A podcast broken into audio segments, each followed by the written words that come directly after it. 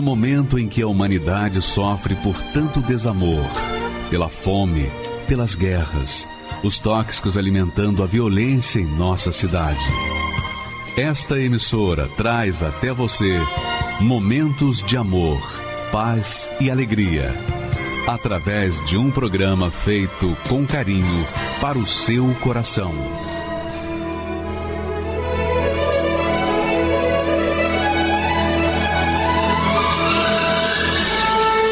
Agora, com você, a Palavra Amiga do Bispo Macedo.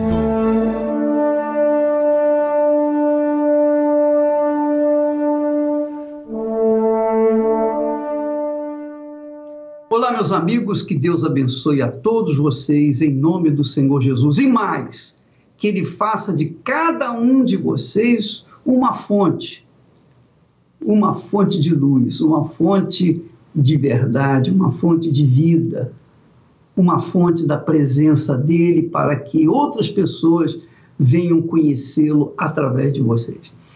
Preste atenção, um dos textos mais, uh, digamos assim, uh, discutido, lidos em todos os tempos da Sagrada Escritura, diz justamente com respeito, logo após a inauguração do Templo de Salomão. Quando Salomão fez a oração a Deus, dedicou o templo a, ao Senhor, e ele fez uma oração a Deus, e à noite o Senhor apareceu para ele e falou com ele. E dentre as palavras do Senhor, ele disse o seguinte: Olha só, se o meu povo, se o meu povo que se chama pelo meu nome.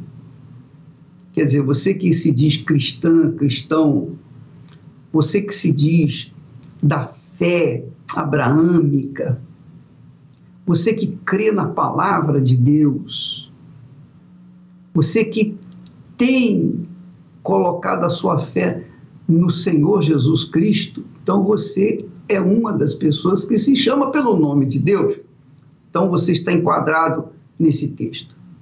Se o meu povo que se chama pelo meu nome se humilhar, orar e buscar a minha face e se converter dos seus maus caminhos, então eu ouvirei dos céus e perdoarei os seus pecados e sararei a sua terra. Olha só, que bacana. Veja que Deus coloca uma condição as bênçãos de Deus dependem de nós, dependem da nossa obediência, da nossa sujeição à Sua palavra.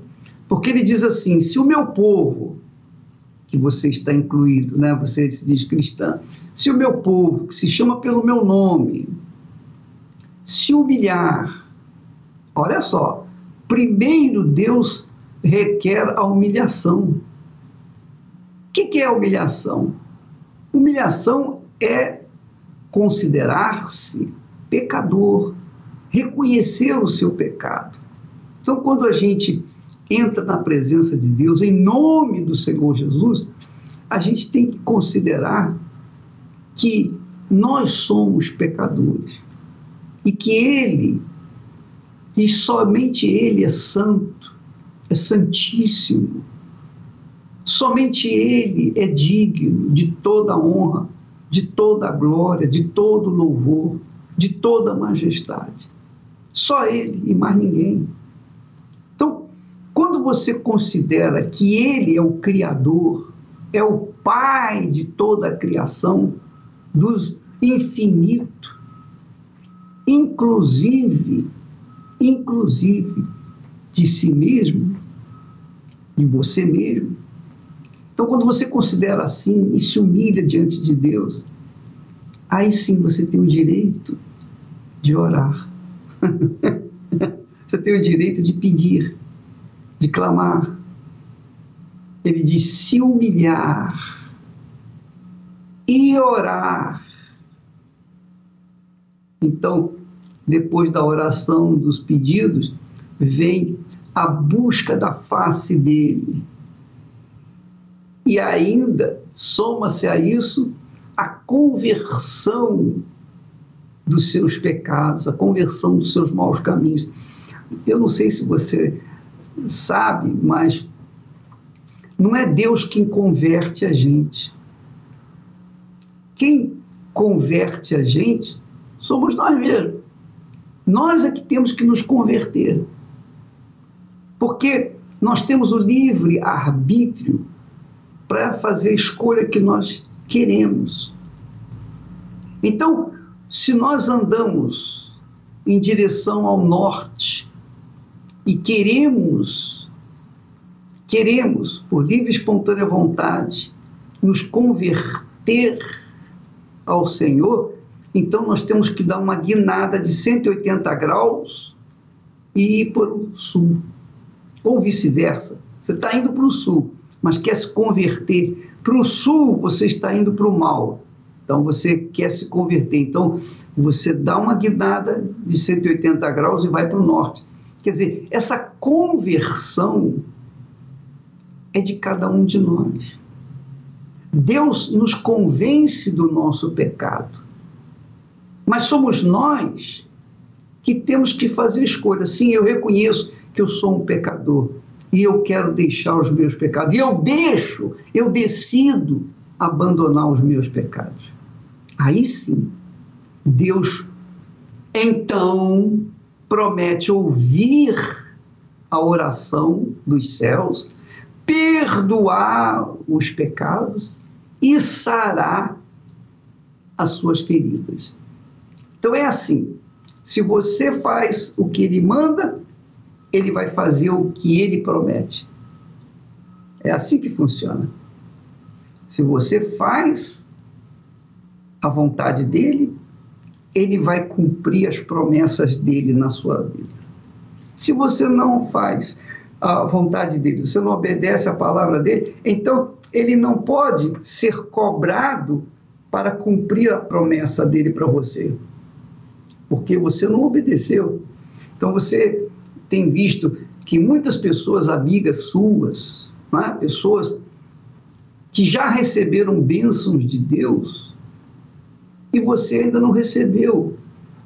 Você ainda ficou para trás. Por quê? Porque aquelas ouviram a palavra de Deus e se converteram. Elas obedeceram, então Deus cumpriu a palavra dele.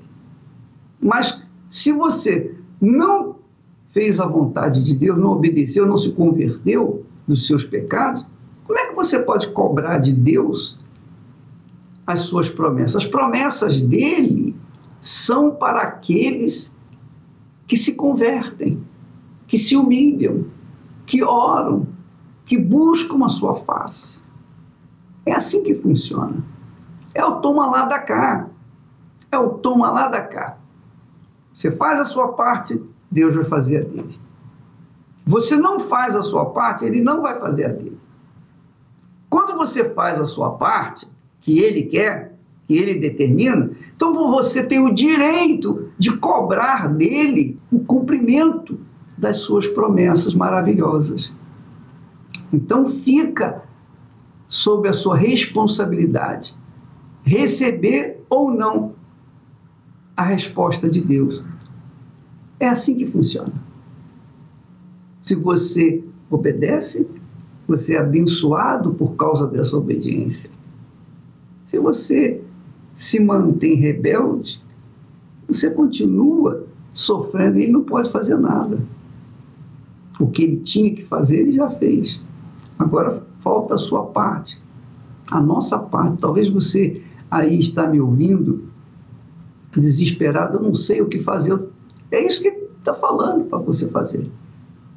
Se você se humilhar, pode ser na sua casa, pode entrar no banheiro, colocar o rosto no chão, ou então você pode fechar a privada, colocar o cotovelo ali de joelhos e falar: Oh meu Deus, tem misericórdia de mim.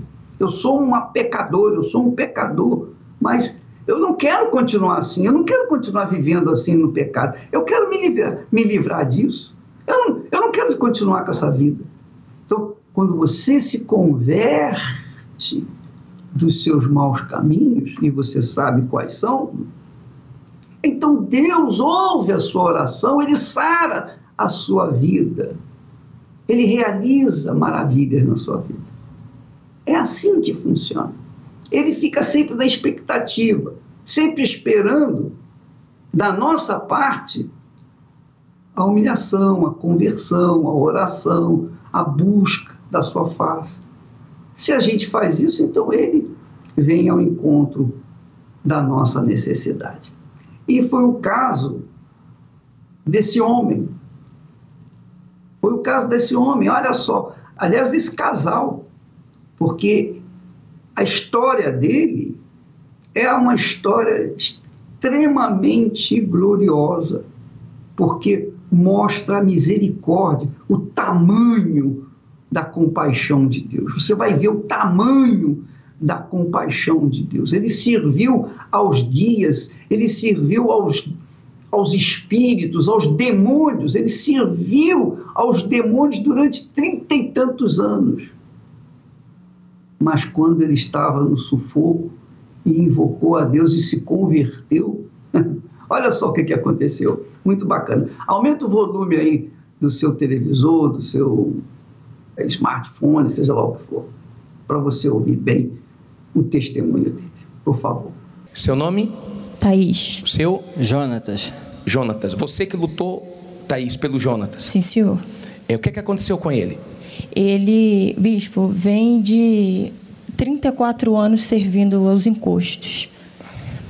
E tem 10 meses que ele passou por uma tentativa de assalto, foi baleado no rosto e rompeu artéria, é, perfurou os pulmões, ele usou dreno nos dois pulmões e teve que fazer a traqueostomia pelo tempo de intubação que ele ficou, três meses internado. Peraí, você estava servindo os encostos quanto tempo? Eu, há 34 anos, bispo, desde nascido. Né? 34 eu servi anos. aos encostos. Tem fotos aí também, né? Tem, sim, que sim. mostra que você é, já nasceu nisso e, e, foi criado a vida inteira criado. servindo os encostos, sim, né? Pode colocar as fotos, por favor? E você e você aí é quando você servia os encostos, né? Sim, senhor. Durante todos esses anos, como é que era a sua vida nesse período? Bispo, é, a minha vida nunca foi boa, sempre de altos e baixos.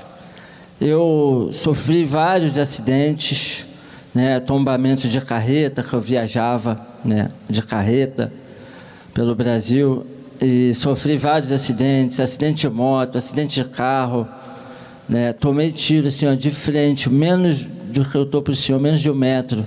Esse tiro É. que você falou, tem a foto aí também no período que, que você tomou esse tiro.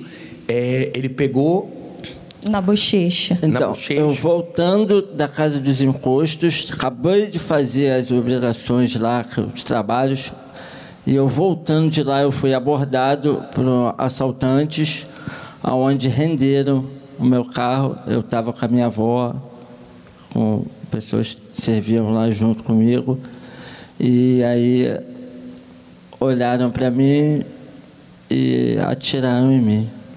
Me confundiram com um policial, falaram alguma coisa assim.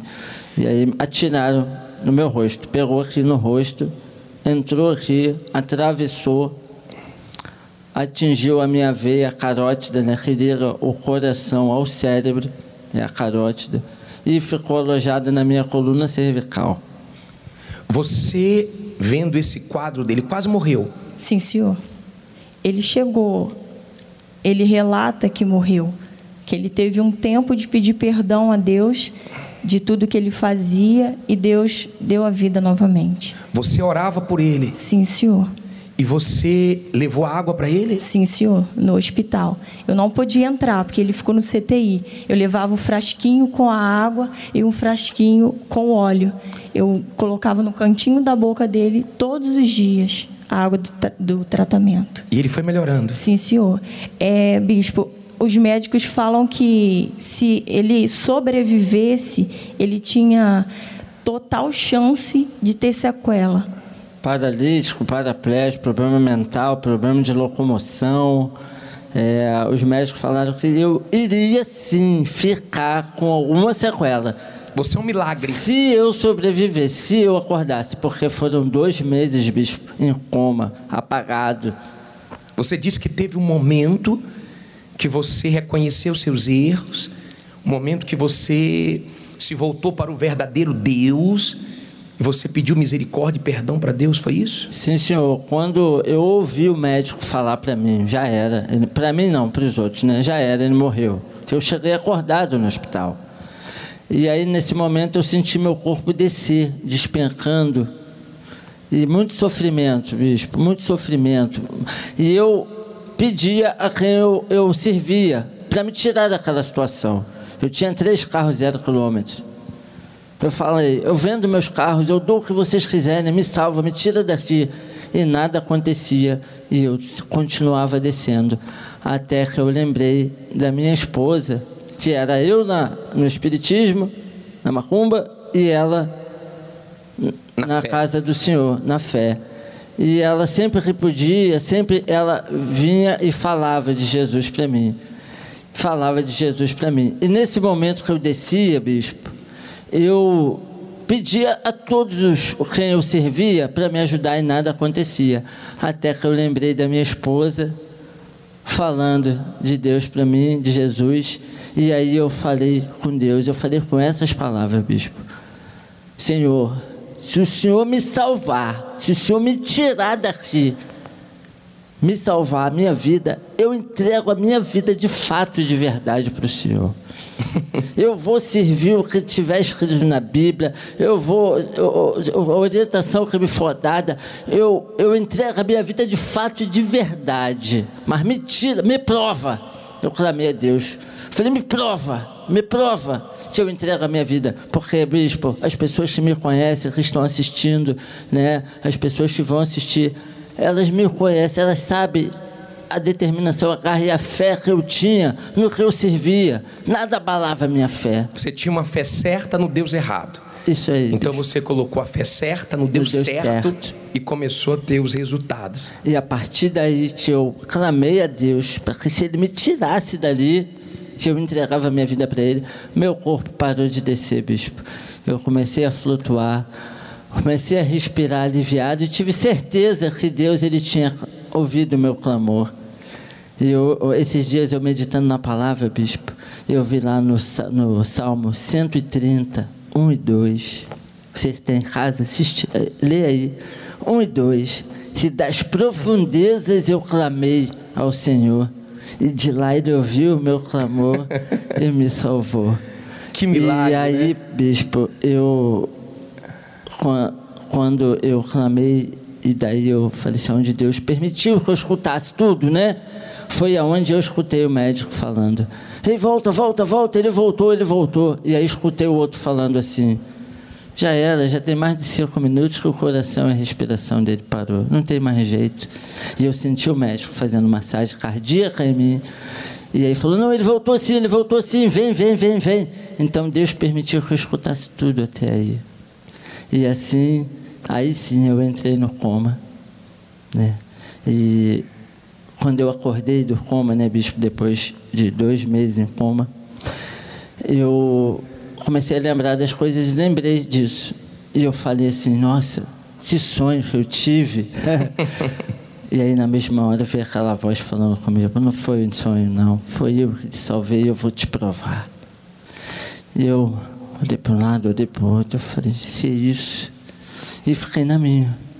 A primeira prova, bispo, o médico falando para mim, chegando na minha cabeceira da cama e falando para mim: Olha, você é um milagre.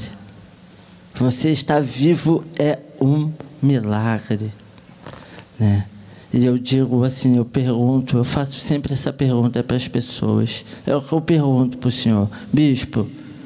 Se eu tirar a veia que liga o coração ao cérebro, se eu tirar ela da pessoa, o que, que acontece com a pessoa? Morre. Eu estou vivo por quê, bispo? Porque, Jesus quis. Porque Jesus quis que eu estivesse vivo. Então, tem jeito. tem esse, solução. Esse foi né, a, o primeiro, a primeira a, a, a primeira prova que Deus me deu e a segunda prova, bispo. A minha esposa no hospital, esperando o resultado meu e não tinha, porque minha operação demorou muito tempo, mais de um dia, né? E aí o, o rapaz lá, o zelador né, de Santos, lá, o de encosto, foi lá no, na, na, na, no hospital e mandou a mensagem para minha esposa. Isso depois eu conversando com ela, a gente já na enfermaria. Que ela, bispo, 30 dias comigo ali, ó, na enfermaria, dormindo sentada. Comigo, do meu lado, não na me deixava fé. para lá, na Me fé. internei junto, bispo. Internou junto comigo. No CTI, durante dois meses, ela ia todos os dias, né?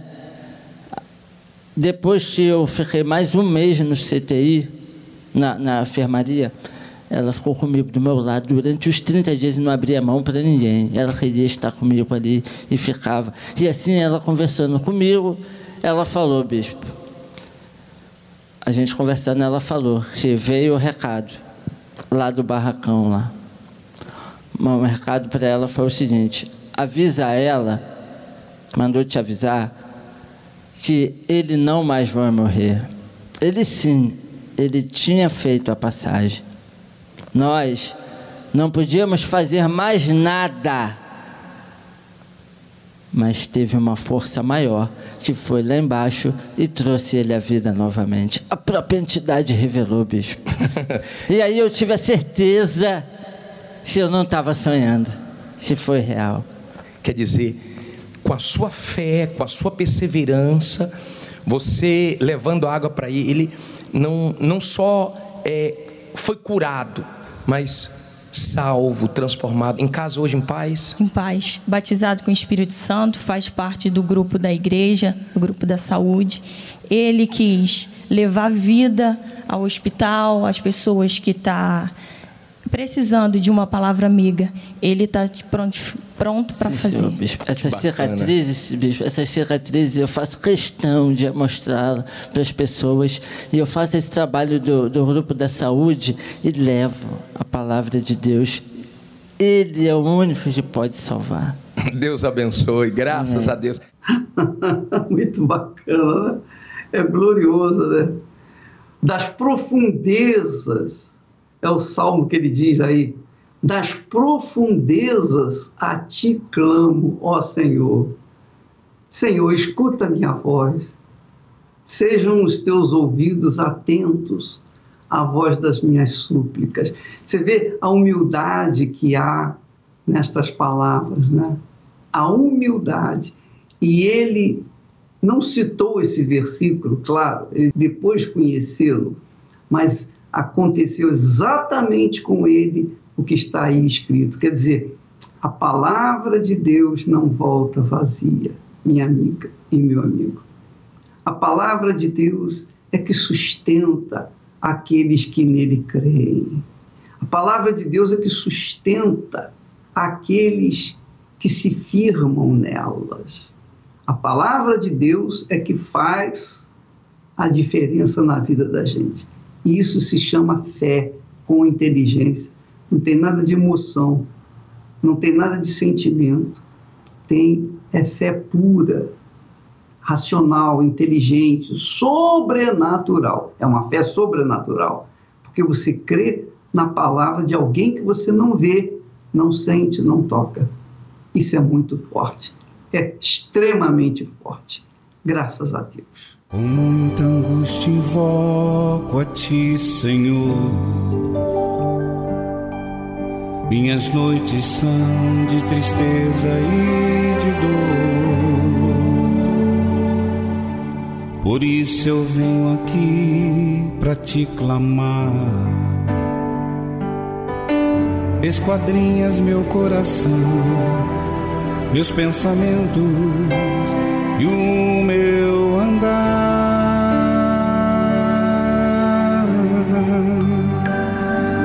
das profundezas, ó Deus, vem me ajudar, livrar, Senhor. Não aguento mais essa situação. Vem me salvar.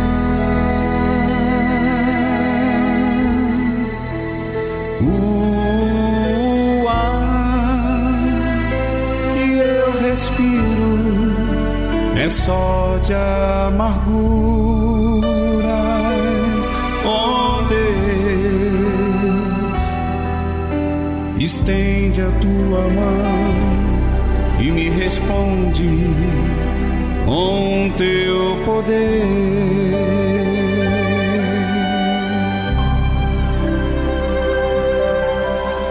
Temas, porque eu estou contigo. Não te assombres, pois eu sou teu Salvador.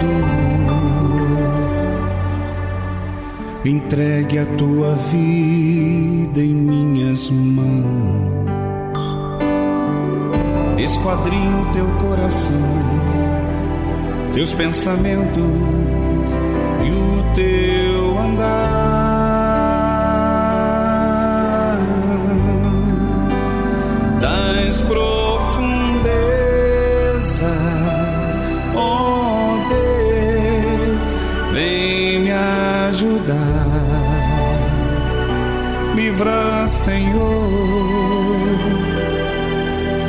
Não aguento mais essa situação.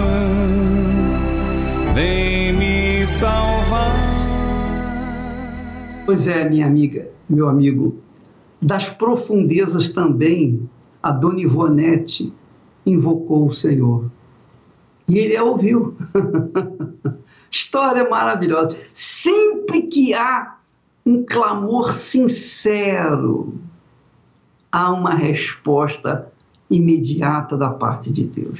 É o caso da Dona Ivonete. Vamos ver a história dela, por favor.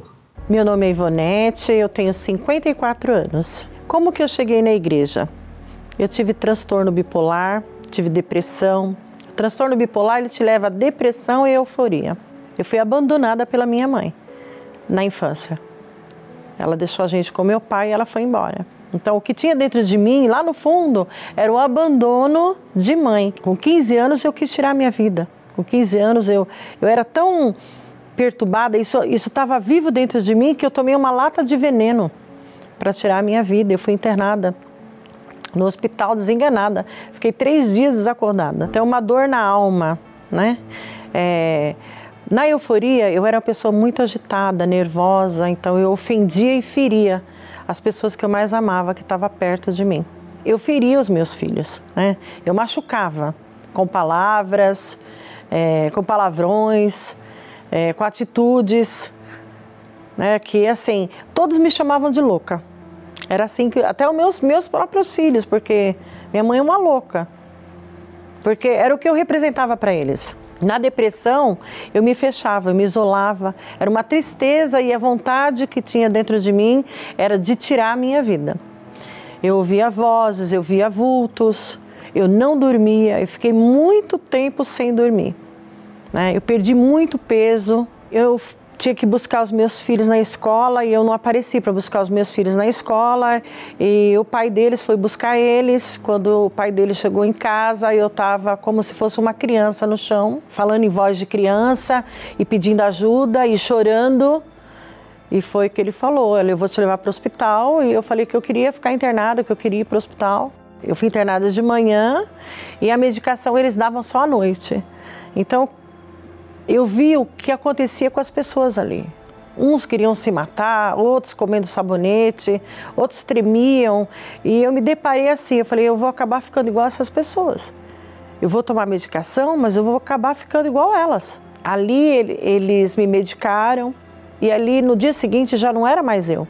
Eu já não conseguia me mover mais. Eu não conseguia me mexer. Meu filho foi me visitar, eu já não falava. Aí a medicação que eles me deram, eu já comecei a babar. Passou algum tempo, eu saí de lá, só que eu continuei fazendo o tratamento. Né? Eu fazia terapia e fazia o tratamento com o psiquiatra. Eu tomava carbamazepina, é, lítio, tomava rivotril, andol, e tomava o calmante para poder dormir, porque eu só dormia à base de calmante. Só que essa medicação, ela não me ajudava, ela me paralisava. Então eu passava o dia sentada, abraçada aos meus próprios braços e ali eu ficava. Então assim, eu não, tinha, não era mais dona da minha própria vida. Né? Eu dirigia, eu, eu tinha uma vida social né? Tinha o comércio para cuidar, então os filhos, a casa, mas não. Ali minha vida paralisou, então eu precisei de outras pessoas para cuidarem de mim. E a dor na alma e a vontade que eu tinha era de tirar a minha vida. O dia que eu fui tentar o suicídio, eu comprei um vidro de anfetamina para tomar. E eu estava descendo o elevador do prédio para comprar um litro de vinho. O que, que eu ia fazer? Eu ia beber o litro de vinho, tomar o vidro todo de anfetamina e eu ia me jogar da sacada do prédio. Aí eu encontrei uma vizinha. E a vizinha olhou para mim, eu estava sozinha, foi um sábado. Ela olhou para mim e falou assim: "Tá tudo bem com você?" Eu falei: "Não, não tá tudo bem". Ela falou: "Você vai aonde?" Eu falei: "Eu vou no mercado". Ela: "Não, amiga, não faz isso". engraçado que ela não era minha amiga, ela era simplesmente uma vizinha, que a gente se cumprimentava de vez em quando no elevador. Ela: "Não, amiga, não faz isso". Volta para o seu apartamento, só estou descarregando minhas compras, já estou indo lá, vamos conversar um pouco. Aí eu voltei para o apartamento, não fui comprar o vinho. Aí ela entrou no meu apartamento, conversou comigo, ela me ouviu. Eu falei tudo o que estava passando comigo, mas não falei para ela que eu ia me matar, que eu queria tirar minha vida. Isso eu não disse. Mas eu falei as outras coisas. Aí ela falou para mim: Olha, eu deixei meu filho lá embaixo, vou só avisar meu marido que eu vou demorar um pouquinho aqui. Porque eu larguei as compras tudo lá no apartamento. Então eu vou pedir para ele ir arrumando e já já eu volto. Só assiste isso aqui. E ela ligou a televisão no canal da Igreja Universal. E aí estava passando um testemunho do que eu estava sentindo. Tudo que aquela mulher falou eram os meus sintomas. E teve jeito para ela. Eu ouvi o testemunho. E o pastor falou desse jeito: você que quer se jogar da sacada desse prédio, pega um copo com água. Eu corri na cozinha, peguei o copo com água, me dobrei diante da televisão. E o pastor fez a oração. Eu tomei a água e eu não queria mais me matar. Aquela noite eu dormi. Foi o melhor sono que eu tive. Eu não dormia. Aí minha vizinha voltou, eu falei, olha, ela falou para mim assim, olha, eu só vim aqui te falar que eu sou dessa igreja. E se você quiser, amanhã o culto é sete horas da manhã, você quer ir comigo? Eu falei, quero. Eu dormi, foi uma noite maravilhosa. Acordei, tomei banho, me arrumei, prontinha para ir para a igreja. Ela ficou surpresa, ela falou assim: Como você já está pronta? Isso não acontece com as pessoas que eu convido. Eu falei, mas eu já estou pronta. Porque eu passei pela morte. E eu sabia que o diabo estava levando a minha alma ali. Eu tinha que estar no lugar certo. Porque foi a última chance que eu pedi para Deus. Então, quando eu cheguei na Igreja Universal, eu não fui para participar de um culto, para querer uma cura. Eu fui para querer Deus, eu fui para entregar minha vida. Eu cheguei na igreja, a igreja estava lotada, num domingo, sete horas da manhã. Lotada. Eu fiquei mais profundo da igreja. Eu queria ter chegado mais, mais cedo para pegar as primeiras poltronas, mas já estavam todas ocupadas. Então, eu fiquei bem no fundo da igreja. Então, o bispo chamou as pessoas que estavam doentes, enfermas, né? Aí ele falou assim: Mas você que está sentindo arrepio, calafrio, vem aqui na frente. Era eu. Aí eu falei: Minha vizinha, eu estou toda arrepiada. Ela falou: Vai lá. Aí eu fui. Eu cheguei em cima do altar e eu falei: Se o senhor está nesse altar, a partir de hoje, o meu remédio é a tua palavra. É a tua palavra. O Senhor vai me curar com a tua palavra. Então eu comecei a me alimentar da palavra. Então eu comecei a praticar né, os ensinamentos. E eu comecei a ver os resultados na minha vida. Então eu comecei o quê? A me entregar. Né? A primeira coisa que eu fiz foi me batizar nas águas. Num domingo eu procurei todas as pessoas que eu feri que eu magoei com palavras, que eu machuquei e fui a cada uma delas pedir perdão. Cada pessoa que eu procurava para pedir perdão, eu me sentia leve. Sabe, é como se aquele perdão que eu pedi para a pessoa saísse de mim também aquele peso. Porque a pessoa que foi mais difícil de eu perdoar foi a mim mesma. Porque foi eu que escolhi. Né, foi as escolhas erradas que eu fiz que me levou aonde eu cheguei. Então, a pessoa mais difícil foi eu mesma. Então, cada pessoa que eu procurava e pedia perdão, eu me sentia leve, é como se saísse de mim uma tonelada. Eu voltava mais leve. E aí o bispo pregou sobre o Espírito Santo. Ele falou para mim: a senhora tem que nascer do Espírito Santo. E eu, mas o que é o Espírito Santo? Aí ele foi me orientando e eu fui participando das reuniões e fui buscando. Se o Senhor não me der do teu Santo Espírito, eu não vou suportar. Porque a luta é muito grande. Eu falava, eu não vou suportar, porque eu vou viver para quê? Então, num domingo eu fui selada com o Espírito Santo. Ah, esse dia foi maravilhoso, né? Um dia que o Espírito Santo me completa. O Espírito Santo é tudo na minha vida. É o ar que eu respiro, é tudo, tudo, tudo, tudo. Eu senti assim, é, é a presença de Deus. Não, não, tem, não, tem, não tem palavras para dizer o que é o Espírito Santo. Não tem, você tem que ter para você poder saber o que é o Espírito Santo dentro de uma pessoa. Porque ele muda tudo, muda tudo. Muda o seu interior, né? muda fora, muda tudo.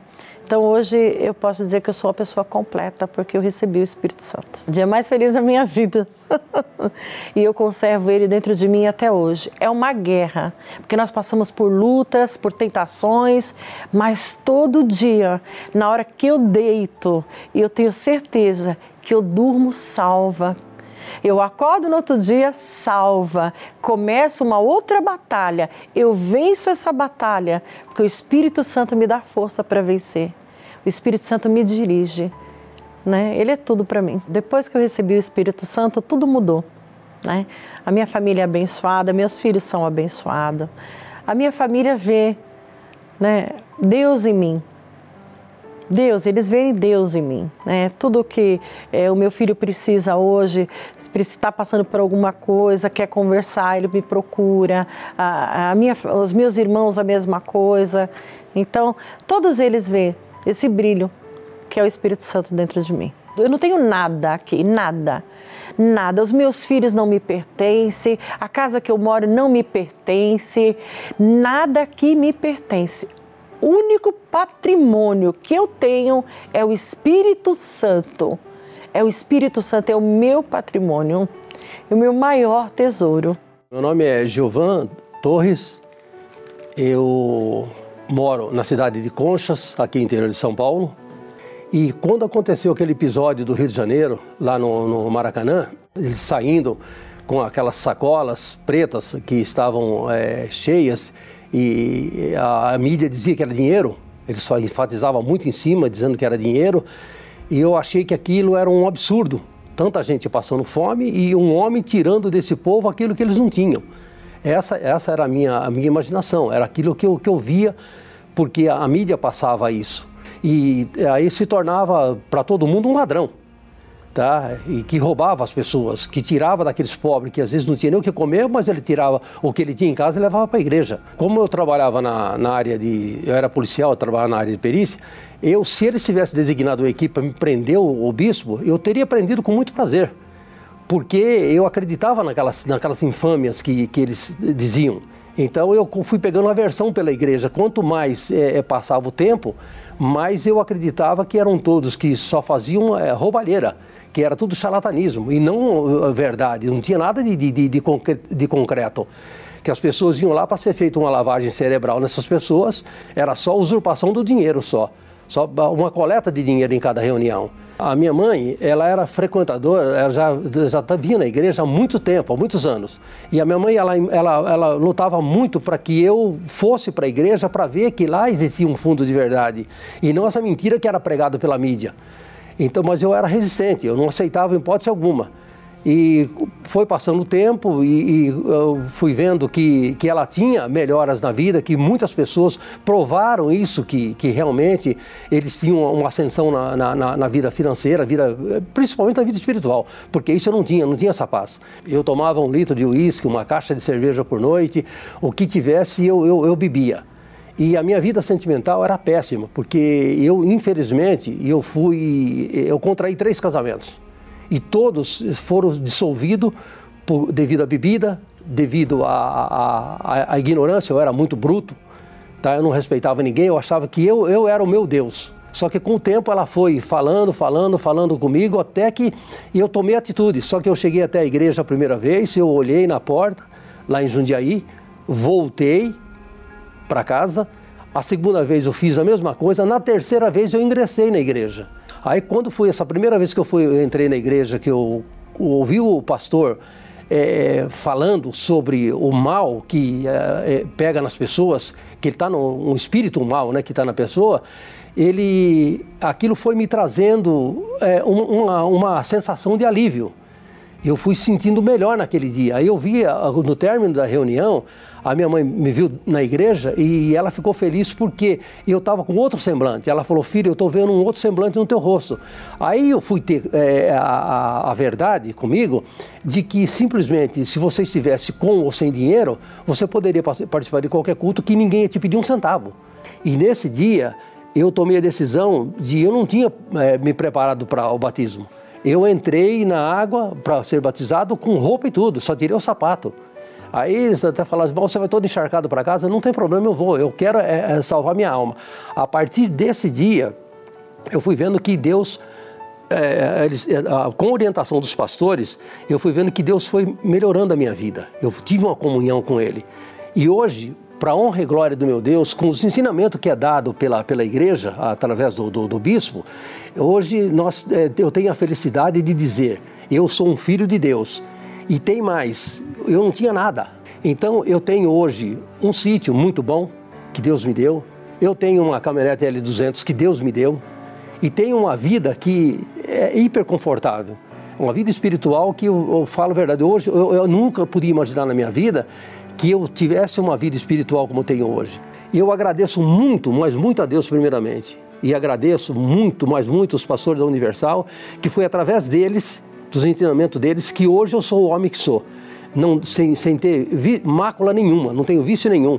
E tem, a única coisa que eu tenho é agradecer. Agradecer porque através deles é que eu cheguei hoje nesse estado de espírito que eu tenho. Eu senti, me senti lesado pelas fake news. Por quê? Porque eles, eles passaram para mim uma, uma coisa que não, não existia nenhum pingo de fundo de verdade. Porque se eu tivesse vivendo na vida que eu estava antes, acreditando nas mentiras que, que, que foram passadas para mim, hoje o que eu seria? Talvez eu nem estaria vivo mais, estaria, teria morrido de cirrose, ou, ou, talvez de um acidente ou de uma, uma outra doença, não sei. É, se eu dou meu dízimo hoje, é de espontânea vontade, e eu faço isso com amor. A minha primícia é tirada a cada, a cada centavo que eu adquiri na, na, na, na minha conta, ou, ou, fora dela, eu, eu vou praticar o dízimo, por quê? Porque eu tenho, eu tenho resultado com Deus através do dízimo.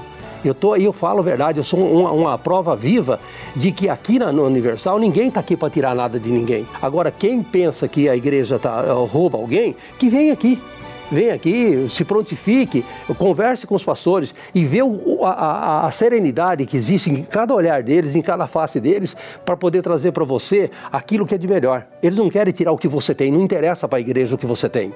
E vem aqui para o Universal que você vai ver que você vai mudar a tua vida em, em todos os aspectos.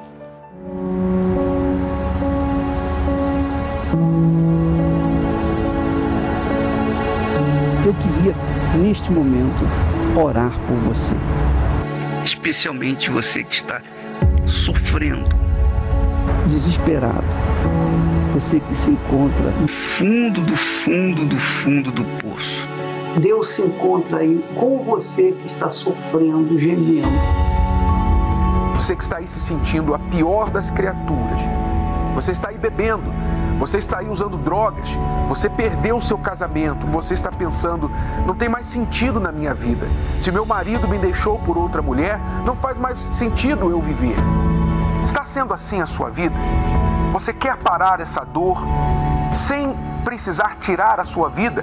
Nós vamos mostrar para você. Não é preciso tirar a sua vida para tirar esta dor que você está sofrendo. E é assim que vidas estão sendo salvas diariamente em todo o mundo. Eu ouvi alguém falando em câncer no rádio e eu parei na estação. Eu deitado ali com os meus filhos do meu lado e com essa, esse pensamento na minha mente. Tira a vida deles e tira a sua também. Liguei o rádio, ouvi alguém falar comigo. Ei, é você mesmo. Naquela hora que eu tava com a corda no pescoço, que eu ia me atirar daquele armário. veio esse pensamento na minha cabeça. Aquela voz, aquele pastor, nós temos pastores prontos para te ajudar. Agora imagine se essa programação não existisse.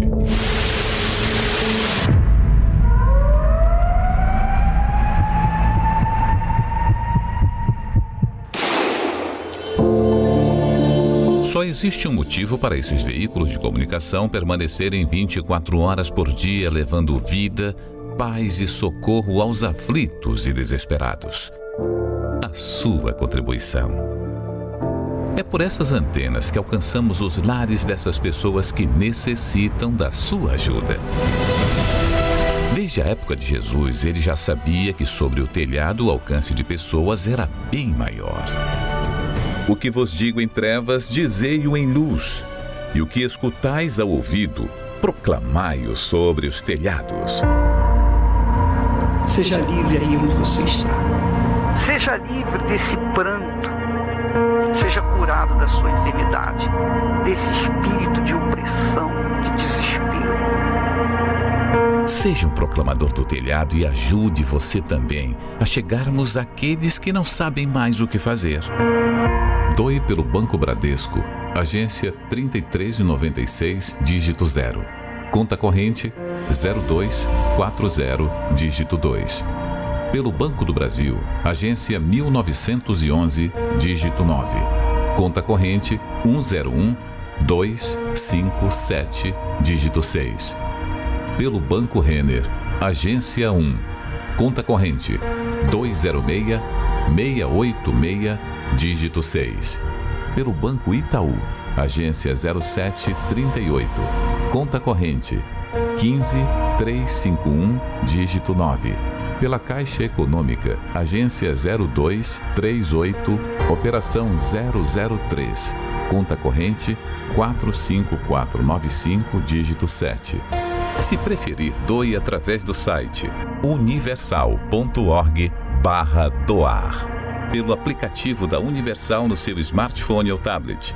Ou faça sua doação diretamente em uma Universal. Pois é, minha amiga, meu amigo. A Igreja Universal do Reino de Deus mantém as suas portas abertas, apesar de não podermos reunir as pessoas para orar por elas, ensinar a palavra de Deus. Mas as portas da igreja estão abertas e você pode vir qualquer dia, qualquer hora do dia, você pode entrar, não, precisa, não tem reunião, mas você pode entrar e ir lá no altar fazer as suas orações, seus votos, cumprir as suas, os seus votos para com Deus e voltar para sua casa.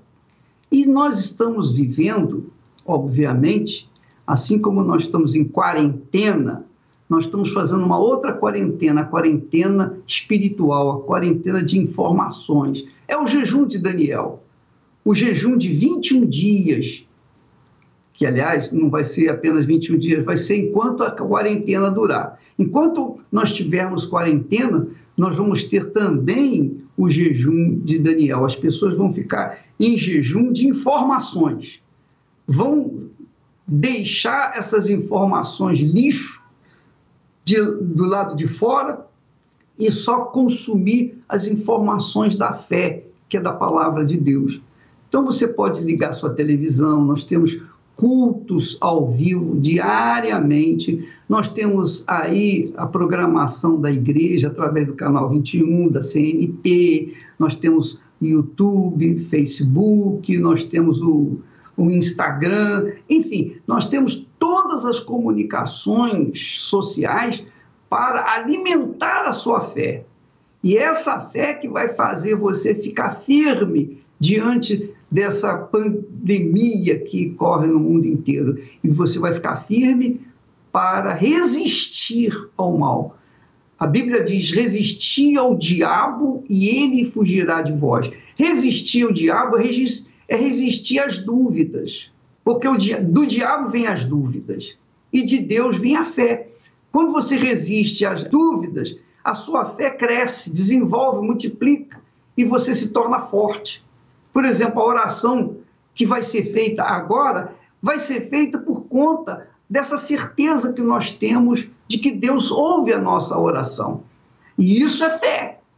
Se a gente ficasse na dúvida, se a gente ficasse pensando, será que Deus vai ouvir? Então a gente nem faria oração para você. Mas nós cremos. E é por isso, minha amiga, que esse jejum de Daniel é 100% excelente para você. Só vai fazer bem a você. Só vai fazer bem a você. É mais poderosa do que o coronavírus. Vamos falar com Deus agora, em nome do Senhor Jesus. Elevo os meus olhos para os montes, de onde me virá o socorro. O meu socorro vem do meu Senhor, que criou os céus e a terra. Não deixará que o teu pé vacile O Senhor é quem te guarda.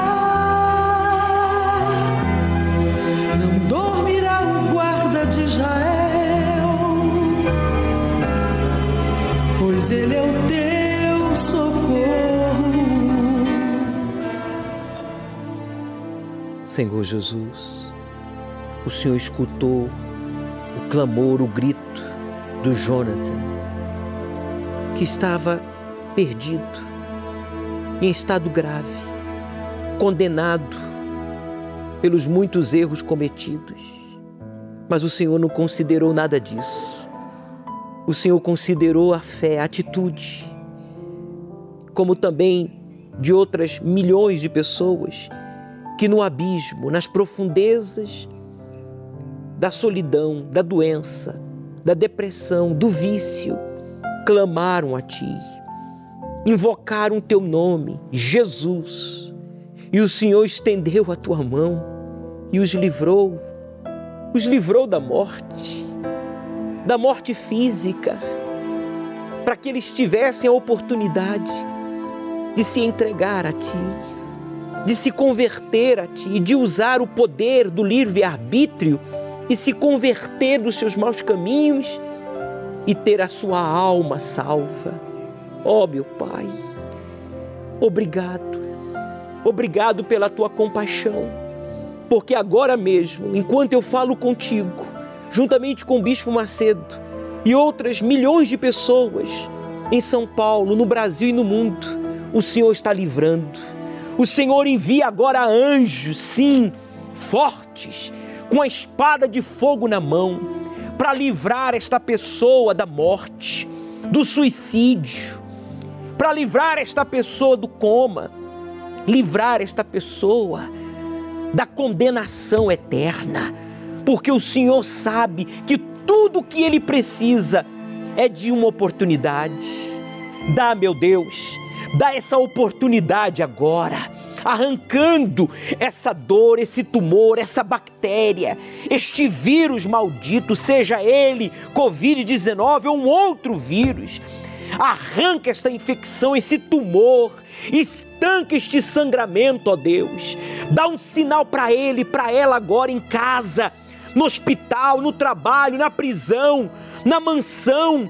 Esteja onde estiver esta pessoa, estende a tua mão forte e arranca esse encosto, esse espírito do nervosismo, das brigas constantes no lar, no casamento, na família. Oh Deus, em o nome de Jesus, desde o templo de Salomão, nós invocamos o teu poder para que agora haja salvação em massa haja livramento. Amigo, amiga, coloque a mão sobre o tumor, a infecção, o sangramento, a dor, você que está angustiado, aflito, coloque as mãos sobre o seu peito. Você que está pensando na morte, no suicídio, na separação, coloque a mão sobre a sua cabeça e diga todo o mal da minha mente, do meu coração e do meu corpo, diga em o nome de Jesus, tire as mãos com violência e diga saia. Outra vez diga saia e não volte nunca mais. Oh Deus, eu não orei, eu clamei a Ti por esta pessoa. Então agora, respire profundo e receba o livramento do Deus vivo. Ele marcou um encontro com você, meu amigo, minha amiga. Aí agora onde você se encontra. Se possível, você que tem aí já preparado o copo com água, levante o copo com água aos céus, pois Jesus disse: Aquele que tem sede, que venha a mim beba. Consagramos esta água a Ti, Senhor, em oração, símbolo do Teu Espírito que vai trazer a paz, a força, o alívio, a segurança que esta pessoa precisa para superar esta pandemia, superar os problemas econômicos, os problemas familiares e, sobretudo, ser cheio de Ti. Beba, amigo, amiga, participemos juntos desta água consagrada a Deus em oração.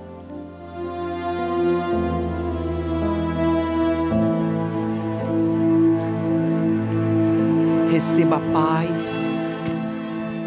receba a força, receba a alegria que só o Espírito Santo pode nos proporcionar. Oh, meu Pai, muito obrigado pelo teu livramento. Agora, neste jejum, meu Deus, de Daniel, batize esta pessoa que ontem jejuou, está jejuando hoje, vai estar jejuando conosco até o fim desta quarentena, porque juntos vamos superar esta pandemia e vamos te servir com uma vida nova. Que esta pessoa dê testemunho no seu lar, no seu trabalho, e que quando terminemos esta quarentena, ele possa dar testemunho na igreja, presencialmente, da tua grandeza, do teu amparo. Abençoe a todos, abençoe o nosso país. Diga, amigo, amiga, desperta, Brasil. Chegou a hora, sim, desta nação se voltar para ti, ó Deus. Abençoe todos que estão no governo, desde o presidente até os médicos e todos que prestam serviço à sociedade, ao cidadão, sejam instruídos, protegidos e abençoados. É o que te peço, é o que nós te pedimos te agradecemos. Em nome do Senhor Jesus. Amém. E graças a Deus. Graças a Deus, meu amigo, minha amiga, que Ele ressuscitou dentre os mortos. Ele está vivo. E nesta Semana Santa Ele quer se manifestar na sua vida. Ele quer se revelar para você e para os seus familiares, conhecidos e até inimigos. Deus quer que você tenha experiências com Ele de forma tal que os seus inimigos vejam em você um exemplo a ser seguido, de superação, de realização. Por isso, prepare desde já uma garrafa com suco de uva, porque nesta Sexta-feira Santa, desde o Templo de Salomão, o Bispo Renato e outros estarão consagrando este suco de uva, símbolo do sangue do Cordeiro de Deus, que tira o pecado do mundo, mas também que nos protege. Prepare aí a sua garrafinha com suco de uva. Eu tenho aqui uma ao pé da cruz, nos estúdios, aqui no Templo de Salomão, e você prepare a sua, porque o bispo vai lhe instruir como usar este suco de uva nesta sexta-feira e também no domingo, que será domingo de Páscoa. O Senhor é quem te guarda, a tua sombra direita. Ele guarda a tua te protege contra o mal guarda a tua entrada e a tua saída, desde agora e para sempre. O jejum de Daniel é para que você pare de dividir o seu foco entre Deus e as notícias e os problemas e as pessoas e foque no mais importante, que é no Espírito Santo. Por isso, não esqueça, Deus começará a parte dele quando você terminar a sua. O Senhor é quem te guarda tua sombra direita. Ele guarda a tua alma, te protege contra o mal. Ele guarda a tua entrada e a tua saída, desde agora e para sempre.